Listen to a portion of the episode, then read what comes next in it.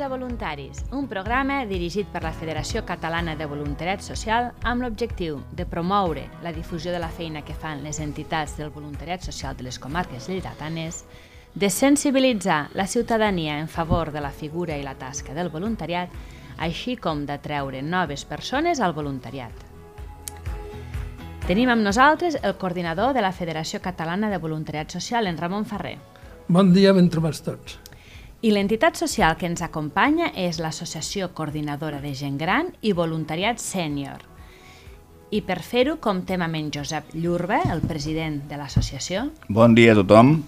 la Blanca Novales, responsable de voluntariat, Bon dia. i en Jordi Serentill, voluntari de l'entitat. Bon dia, voluntaris. És una bona manera de començar. Bon dia, voluntaris. Eh, el que ens convindria potser és que ens expliquéssiu, que pot ser d'interès, quins són els orígens de, de la vostra associació. Bueno, la coordinadora de gent gran, que és com es va començar denominant, neix fa 40 i escaig anys al, sota el paraigües de l'Ajuntament de la ciutat i amb la finalitat, juntament amb la regidoria del que era de gent gran antiga, coordinar tot el que eren les gestions i activitats que portaven a terme les llars municipals de la ciutat de Lleida, que eren una quinzena, amb el temps s'hi van afegir les privades, com poden ser les de la Fundació La Caixa, que en tenim dos, com pot ser la de, la de la Generalitat, que tenim a la Mariola, i a més a més, en total avui eh, eh, hi ha 95 llars de la província que estan adherides al tema de la gent gran. Què fem? Pues, I continuem fent el tema dels concursos, dibuix, pintura, prosa, tot el que era la gestió administrativa per subvencions, per la burocràcia clàssica que hi pugui haver amb els estaments aquests. Recordeu, si també us, eh, no fa tants anys, a fer el gran ball de la gent gran a la ciutat de Lleida, se fer pues, el gran dinar de la gent gran, tot això es feia, primer es va fer al, al, a, a, al, a les naus d'allà del, del, dels campos, eh, després se va acabar fent a la llotja. bueno, doncs esta ha sigut en gran part eh, la tasca que hi ha hagut. Avui som conscients que les 95 llars, que són moltes, nosaltres, la nostra activitat del dia a dia, pràcticament abarca el que és Segrià i Garriga Sud, perquè la resta, per la llunyania, ja és una altra pel·lícula, vull dir, la seu és lluny, la seu ja fa de cap de, les, de la comarca en les seues llars, la Noguera, doncs, Balaguer ja fa de cap en les seues llars, tot i que nosaltres els comunicats també hi són. I una altra cosa important que de la coordinadora de gent gran és la seva adhesió que tenim a UDP, Unió Democràtica de Pensionistes, que això mos permet, via inserso, facilitar el termalisme per la gent gran a la ciutat de Lleida i la província. I per últim, explicar que l'any 2015, en motiu de la nova llei de voluntariat que va sortir a la Generalitat, l'Ajuntament de Lleida sabeu que tenia una bossa de voluntats, de voluntaris sèniors, llavors va contactar amb nosaltres perquè aquesta bossa s'havia de desfer, ja sabeu que per la nova llei la, les institucions públiques no podien tenir bosses de, de sèniors, i ens, i ens van fer càrrec dels 200 voluntaris que tenia la ciutat de Lleida. Què van fer? Van trucar als 200, en aquell moment era el moment de que cada voluntari pogués decidir què volia fer en la seva activitat i si es volia ja adherir a associacions puntuals, 50 se van adherir a associacions puntuals i 150 mos van dir que volien continuar tenint l'oferta diària de voluntariat de la ciutat, la qual cosa va provocar que nosaltres continuéssim gestionant els voluntaris sèniors de la nostra ciutat. Fins, a, fins aquí diríem molt escotament els orígens de la nostra associació. Mo- Moltes gràcies, és bastant clar. I, i a les llars, eh, qui, quines feines feu, quines activitats es fan eh, per engrescar a la gent que segueixi eh, incorporant-se a la, vostra institució i a les llars que esteu. Què feu a les llars, exactament? Bueno, a les llars estem en contacte permanent, eh, sempre agafats de la mà del que és l'àrea de gent gran de l'Ajuntament de Lleida, el que seríem els que estan ubicats al carrer, al carrer Tallada. Eh, tot això ara ha tornat a renaixer, és a dir, aquí hi ha una història que és fins al, al Covid, a partir del Covid naix una altra història, la gestió és molt diferent, eh? i en aquests moments, inclús és més, eh? vull dir, difícilment, hasta, no sé si vau llegir no fa gaire temps, una nota a la premsa que parlava a partir de quina edat que ho vinc dient diàriament quan un comença a ser gran. Uh -huh. Perquè difícilment trobarem gent de menys de 75 anys a les llars de jubilats. Eh? Això fa que la gestió que tenim diària en les llars estigo més aviat encarada al tema de la convivència i la coordinació entre les activitats que poden portar, com poden ser els concursos, com pot ser la pròpia administració, com pot ser la pròpia gestió, però el que sí que hem de fer, perquè tenim un altre problema afegit, que tenim que a les llars de jubilats les juntes se'ns han fet molt grans i avui el relleu, el relleu d'aquestes juntes cada vegada és més complicat. A més a més, com parlàvem ahir a l'homenatge que vam fer a la dona voluntària, tenim un altre problema afegit. Els homes no apareixen per les llars de jubilats. El 80% de les persones grans que fan activitat a les llars són dones. Per tant, se'ns planteja que hem de cooperar i hem de col·laborar amb la regidoria a que aquest relleu generacional que s'ha de portar a terme estéssim nosaltres amb l'Ajuntament. Molt bé. Això, això està, està bé que, que ho digueu, perquè sempre algú ens escoltarà i, i segurament facilitarà que també eh, les dones hi segueixin assistint, però també els homes ho facin. Eh, ens adrecem ara a la, a la Blanca Noval, responsable de voluntariat. Quines tasques feu? Quines tasques feu i fa el voluntariat? Que, a, que, a, què, a què us dediqueu principalment? Bueno, mmm, nuestra finalidad sobre todo es ayudar en las necesidades sociales que se presentan en la sociedad yediatana y actuamos normalmente a demanda de, esta, de las asociacions o de les entitats que necessiten voluntaris per, per hacer un, una tasca, no? realizar una tasca. Eh, por eso, al siendo a, demanda, mm, nos diversificamos en dos, modalidades, digamos. Eh, hacemos proyectos de puntuales, mm, cuando las entidades nos, demandan, nos, piden eh, ayuda para las mesas petitorias, para visitas médicas, para hacer acompañamientos, cosas mm, de la sociedad, por ejemplo, una cursa deportiva, pues entonces buscamos voluntarios para realizar estas actividades. Y luego tenemos los proyectos de continuidad, que mayoritariamente los hacemos um, a través del ayuntamiento. Eh? Colaboramos con ellos en, con distintas regidurías, como por ejemplo el Gengran, Participación, Inclusión, el IMO, y, y, a partir de ahí nos implicamos en estos proyectos. A mí particularmente eh, me gustan muchísimo este tipo de proyectos porque son cosas sociales eh, y además que van al, al individuo directamente. ¿eh? Por ejemplo, pues participamos en proyectos de mentoría, en los pisos de inclusión social, con el IMO, eh, pisos titulados del seminario, hacemos reforzo escolar.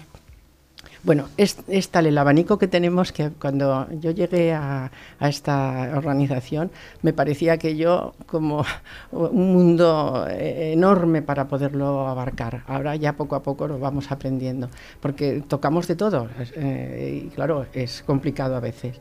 Eh, con Gengran, por ejemplo, estamos eh, participando en establiments amics. No voy a mm, detallarme en los proyectos para no alargarme, pero un poco sí que dar una pincelada de lo que estamos haciendo. Los, establiments amics son sensibilizar a los establiments de Lleida para que hagan más fácil la asistencia de los individuos, por ejemplo, pues a nivel de movilidad, de visión, de audición y hacen una autoevaluación primera y después pues ya van un poco encaminando a los establecimientos para que lo vayan mejorando.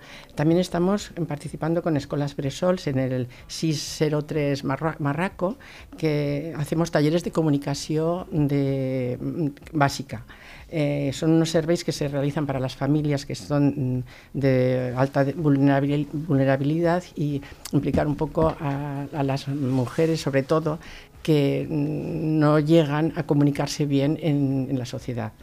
Mm, también estamos haciendo otro proyecto, participando en otro proyecto, el Bibliobarri, que es una en la Escuela Príncipe de Viana y junto con el Consejo de Zona 02 pues han abierto la biblioteca de la escuela para que el, barrio se pueda, a- eh, pueda Participar, o- eso es, eh, lo pueda utilizar y que las, familias y, y los niños mm, puedan ir a la biblioteca, hacer también, am, relacionarse, mm, hacen actividades eh, lúdicas o sociales, en fin, mm, fomentar la convivencia y, y par- y introducirles en la, conex- en la cohesión social.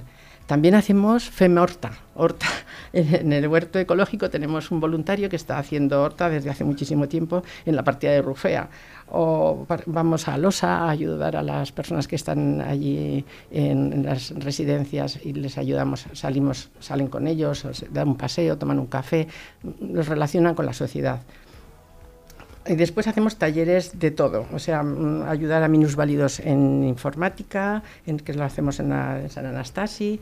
eh, hay un dinamiz- dinamizador y dirige una obra de teatro. eh, eh, enseñan a tocar el acordeón, la lectura musical, sardanas, la memoria histórica. Hacemos talleres de catalá, de francés, de cultura catalana y Cataluña, la seva lengua y els seus costums, un poco de todo. Molt bé, Blanca. I, Jordi, d'aquest ventall tan interessant que ens ha explicat la Blanca de projectes que feu, tan inclusius i eh, cohesionadors, m'han dit que tu en portes molts. Quins, quin, eh, en quins, expli- quins voldries explicar? En quin trobes que, bueno, que t'agrada més participar-hi? Bueno, la veritat és que jo fa tres anys que estic eh, al voluntariat. Ho vaig, vaig, ho vaig començar per egoisme personal, vull dir que amb el sentit de que convenia fer alguna cosa. Aleshores em vaig integrar i avui n'estic molt satisfet, m'hi trobo molt bé, sobretot en les persones que t'acompanyen. Eh, jo vull dir, bueno, tot és positiu referent al voluntariat i diria que tots els voluntaris som necessaris, encara que cada voluntari saber quina secció de voluntariat eh, li és més adient per amb ell. Aleshores, pues, bueno, gràcies a la coordinadora, gràcies a l'Ajuntament, que és el que t'informa quan un es jubila, de dir, escolta, pots anar a la coordinadora, pots anar a diferents llocs, perquè molta gent, pues, a la millor no rep la carta, com que em consta, i no sap com començar. Aleshores, també hi ha una estadística, eh, treta d'ara fa recent, de, de la coordinadora de voluntariat de tota Espanya, que realment la major part de voluntaris que arriben a les, a les, al, diguem, als diferents eh, Entitats? entitats eh, pues, ho fan per mitjançant d'un altre amic o d'un altre voluntari. Vull dir que ahir el Ramon, a l'escrit que va sortir, eh, voleu aglutinar una mica i demanar a les administracions que, eh, que proposin fomentar el voluntariat, no?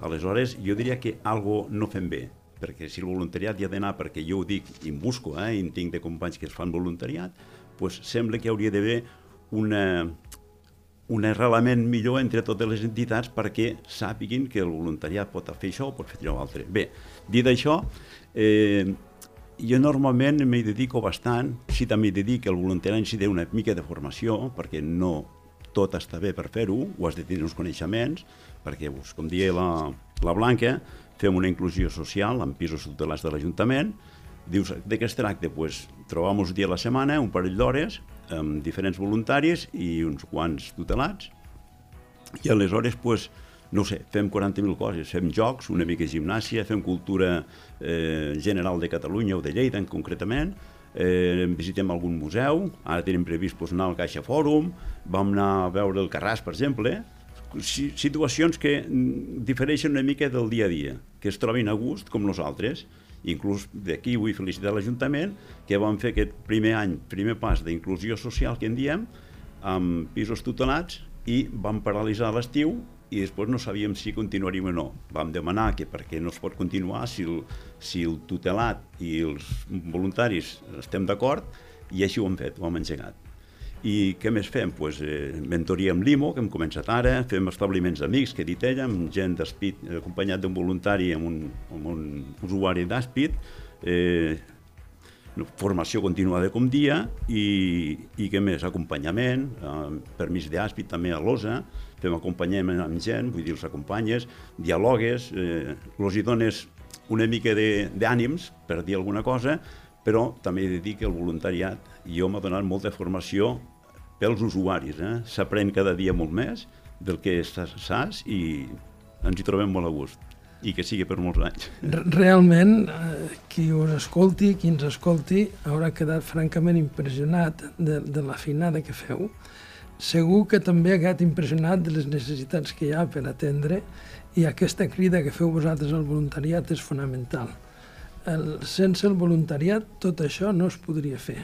Sense les persones que sou al davant, tampoc però és la suma de tants esforços de tantíssima gent que farà possible i que fa possible que la ciutat sigui una mica més sensata, que les necessitats estiguin millor ateses i que, en definitiva, fer una ciutat més convivencial, més amable. Us anem de donar les gràcies. Gràcies per vostríssim, la vostra feina enorme que feu. Gràcies per aquesta crida voluntariat i gràcies per fer evident que sense el voluntariat hi perdríem tots molt.